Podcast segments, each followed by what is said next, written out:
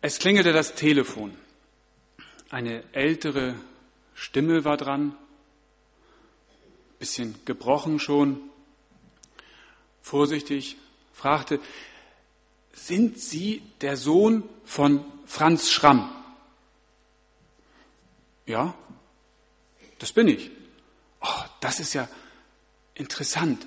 Ich kannte Ihren Vater aus den 30er und 40er Jahren. Da ist er immer gekommen. Wir haben eine Pension in der Heide und da ist er mit Freunden immer gekommen und hat ihr Wochenenden verbracht. Und ich hatte jetzt mal ihren Namen gelesen und wollte einfach rauskriegen, ob der Mann noch mal Kinder bekommen hat. Wissen Sie, der war so fromm, ich hatte nie gedacht, dass der noch mal heiratet.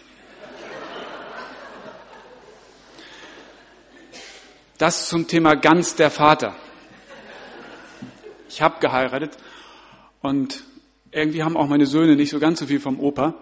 Ähm, aber der Anruf, der war für mich sehr spannend. Sind Sie der Sohn von Franz Schramm? Ja, wer war das eigentlich? Mein Vater. Das war oben links dieser flotte junge Mann, der irgendwann in Mecklenburg mal auf einem Rasen gelegen hat, mit einer Mandoline und Musik gemacht hat und dann in den 20er Jahren nach Hamburg gekommen ist, Schuhmachermeister, Orthopädie Schuhmachermeister gelernt hat und dann in Barmstedt gearbeitet hat.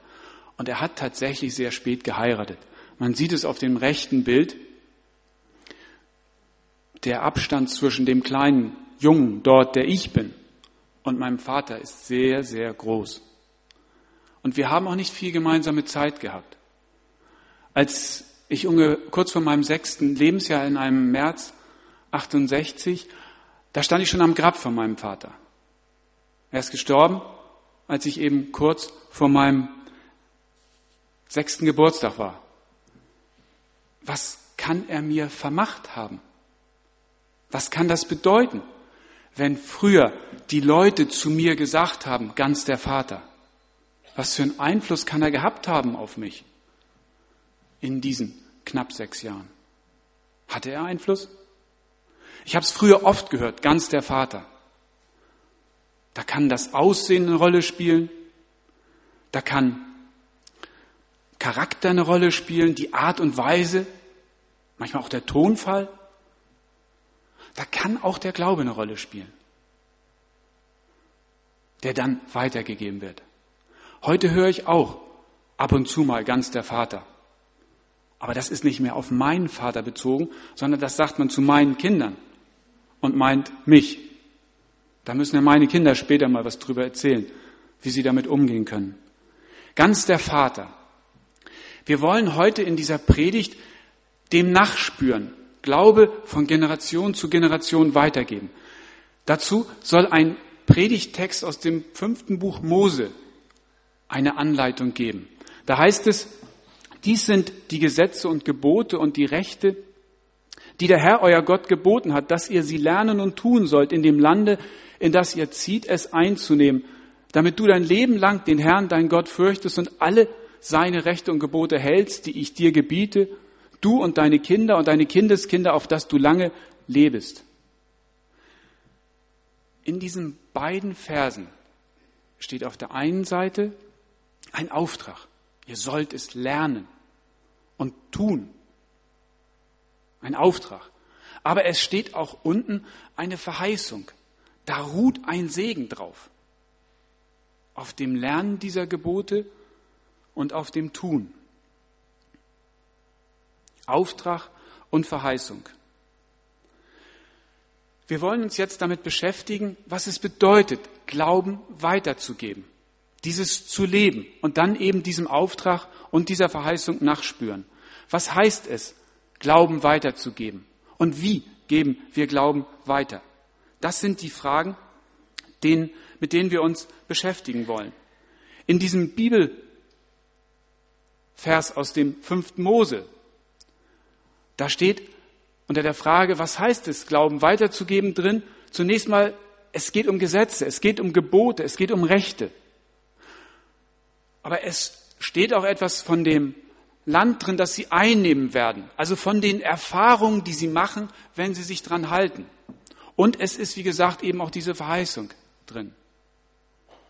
Es geht darum, Gebote und Gesetze zu halten. Das war dem Volk Israel sehr wichtig. Das Volk Israel hat es verstanden, Glauben weitergeben heißt die Gebote weitergeben. Und die Erfahrung, die man mit diesen Geboten macht. Im Neuen Testament klingt es vielleicht etwas anders. Da heißt es dann im Timotheusbrief, die Hauptsumme aller Unterweisung aber ist Liebe, aus reinem Herzen und aus gutem Gewissen und aus ungefärbtem Glauben. Jesus Christus ist auf diese Welt gekommen und hat selber gesagt, dass er die Gebote erfüllt und gefüllt hat. Und zwar mit Liebe.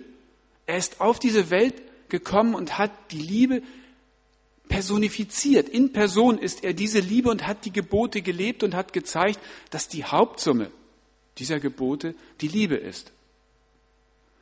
Wenn man jetzt diese beiden Ansätze aus dem Alten Testament, die Gebote lernen, sie umsetzen und eben die Hauptsumme alles dessen ist die Liebe. Wenn man das sich anguckt, dann, dann könnte man fast da eine große Spannweite draus nehmen. Ist denn jetzt nur noch es wichtig, den Blick auf die Liebe zu richten und die Gebote sein zu lassen?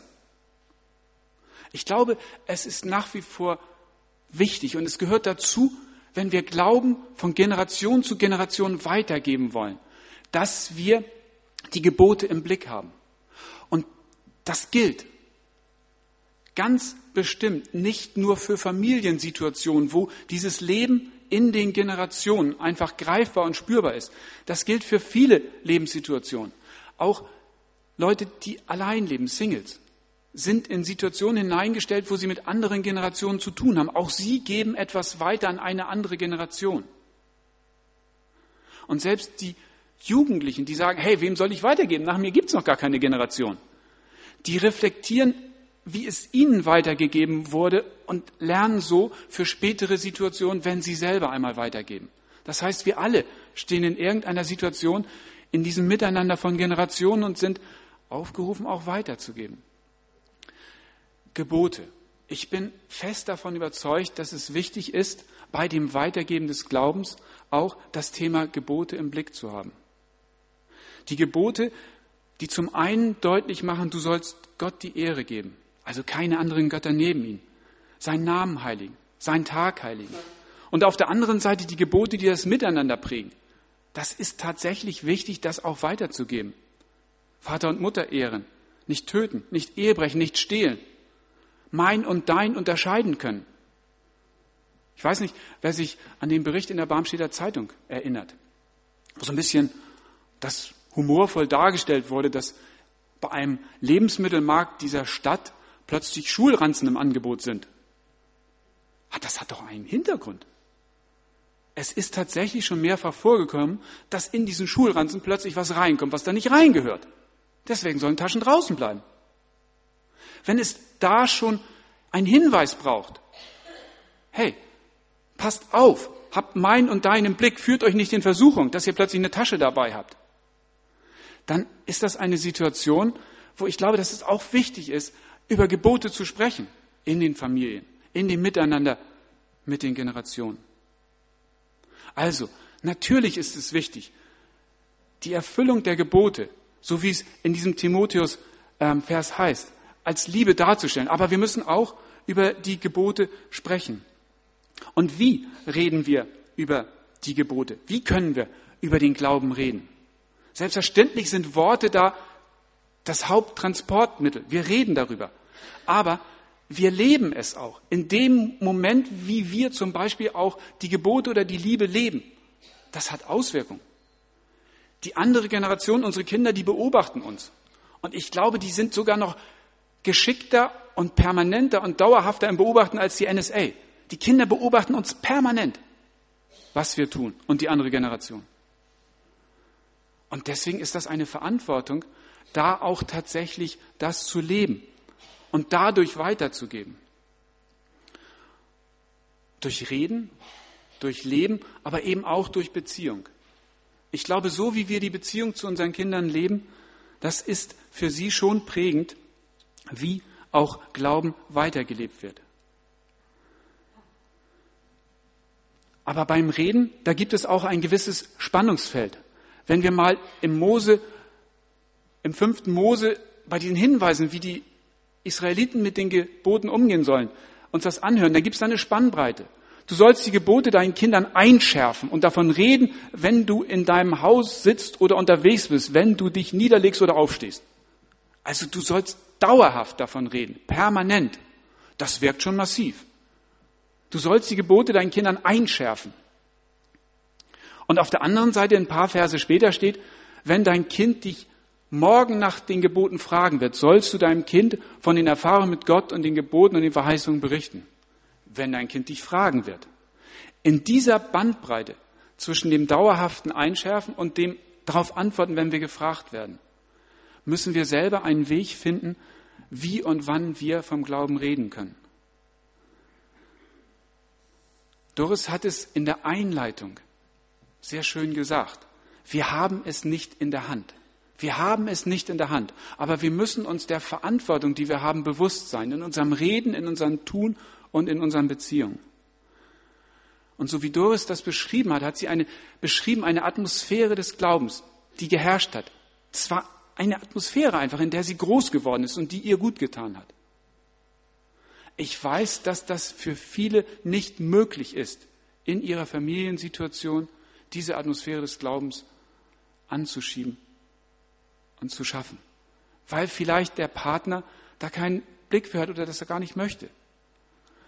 Und dann denke ich mir, macht es Sinn, kleine Inseln, kleine Inseln dieser Atmosphäre des Glaubens in den Blick zu haben, wo es möglich ist. Aber das ist unser Ansatz, eine Atmosphäre des Glaubens zu schaffen. In den Vorbereitungsunterlagen waren einige Tipps gegeben, wie diese Atmosphäre eventuell aussehen könnte. Da wurde gesprochen vom Gebet, kommt es bei uns vor, dass unsere Kinder oder die andere Generation sieht, dass wir beten, dass uns das wichtig ist? Kommt es vor, dass die andere Generation sieht, dass wir in der Bibel lesen? So wie der Sohn in dem Anspiel beim Vater beobachtet hat, dass er in der Losung liest. Kommt das vor? Das hat Auswirkungen. Gemeinde. Wie erleben unsere Kinder unser Leben in einer Gemeinde? Und Spenden. Das war heute die monatliche Missionssammlung. Reden wir mit unseren Kindern darüber, wenn wir Geld abgeben, dass uns das wichtig ist, warum wir das tun. Zeugnis geben. Erzählen wir, mit, erzählen wir unseren Kindern davon, was wir im Glauben erlebt haben. Sind wir sprachfähig über das, was wir mit Gott erleben?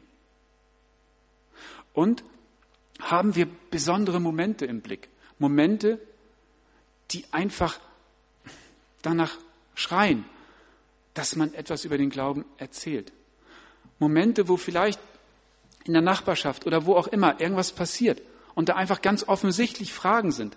Sind wir in diesen Momenten oder wenn bei uns was passiert, in der Lage, mit unseren Kindern dann auch das im Zusammenhang mit unserem Glauben, so wie wir es selber verarbeiten, aufzunehmen? Sind wir in der Lage, die besonderen Momente wahrzunehmen? Wichtig, denke ich mir, ist, dass wir das als Aufgabe verstehen, dieses Weitergeben, dass wir uns das bewusst machen. Natürlich ist es auch schön, wenn man wie im Anspiel plötzlich damit konfrontiert wird und dann darauf reagieren kann. Aber es ist einfach auch gut, sich das ab und zu bewusst zu machen, dass man Einfluss hat auf eine andere Generation.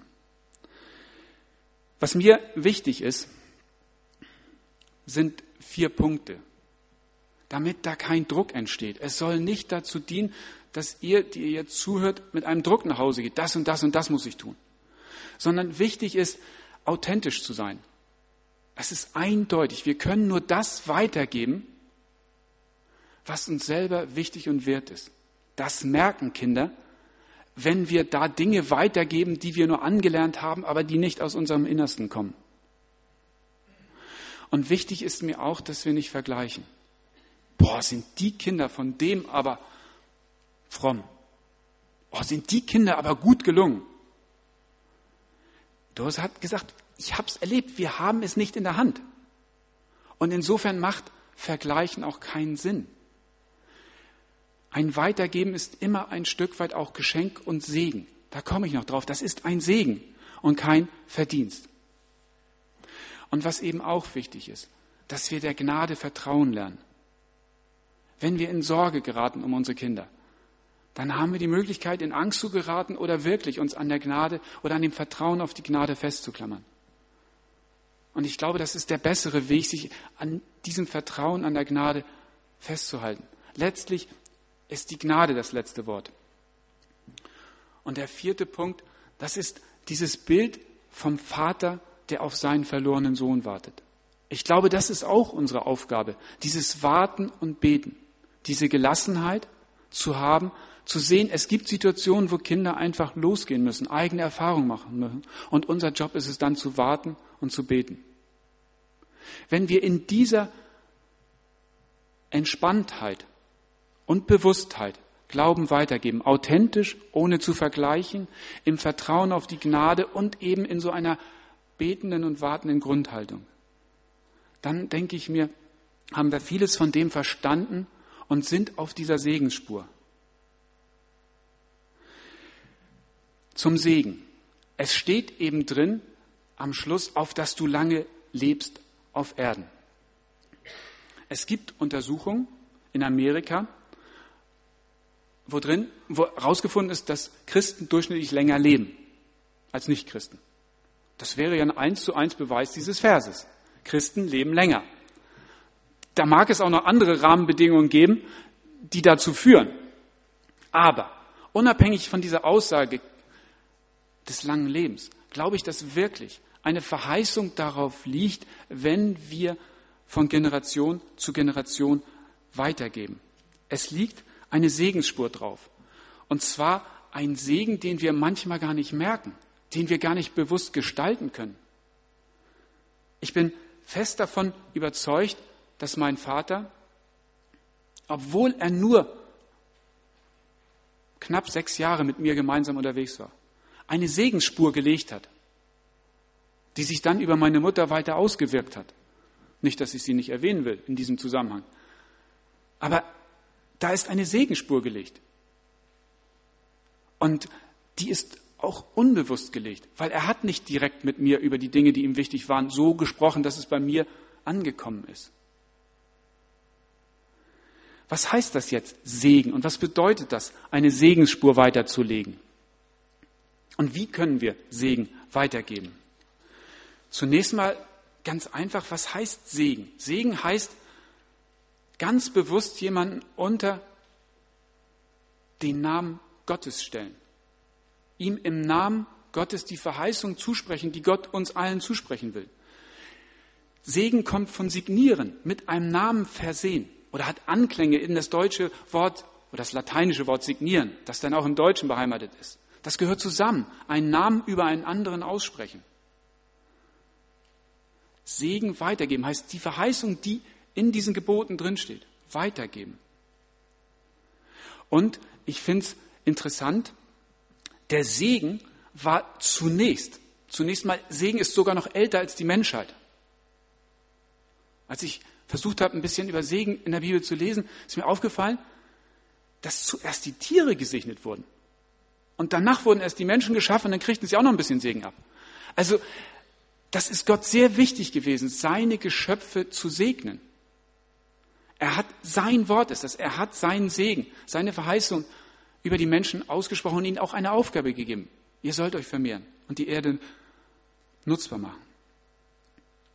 Und zunächst hat Gott diesen Segen ausgesprochen, aber auch schon bald haben Menschen diesen Segen im Namen Gottes weitergegeben. Erst die Priester.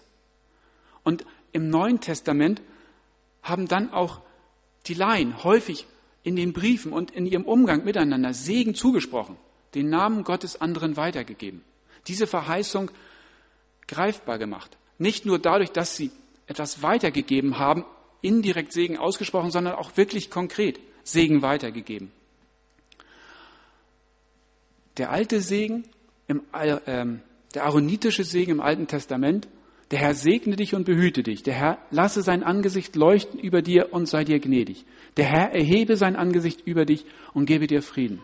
Und im Neuen Testament wurde es dann konkret, auch auf die Gnade bezogen. Die Gnade unseres Herrn Jesus Christus und die Liebe Gottes und die Gemeinschaft des Heiligen Geistes sei mit euch. Da wurde etwas zugesprochen denjenigen, die diese Briefe gelesen haben.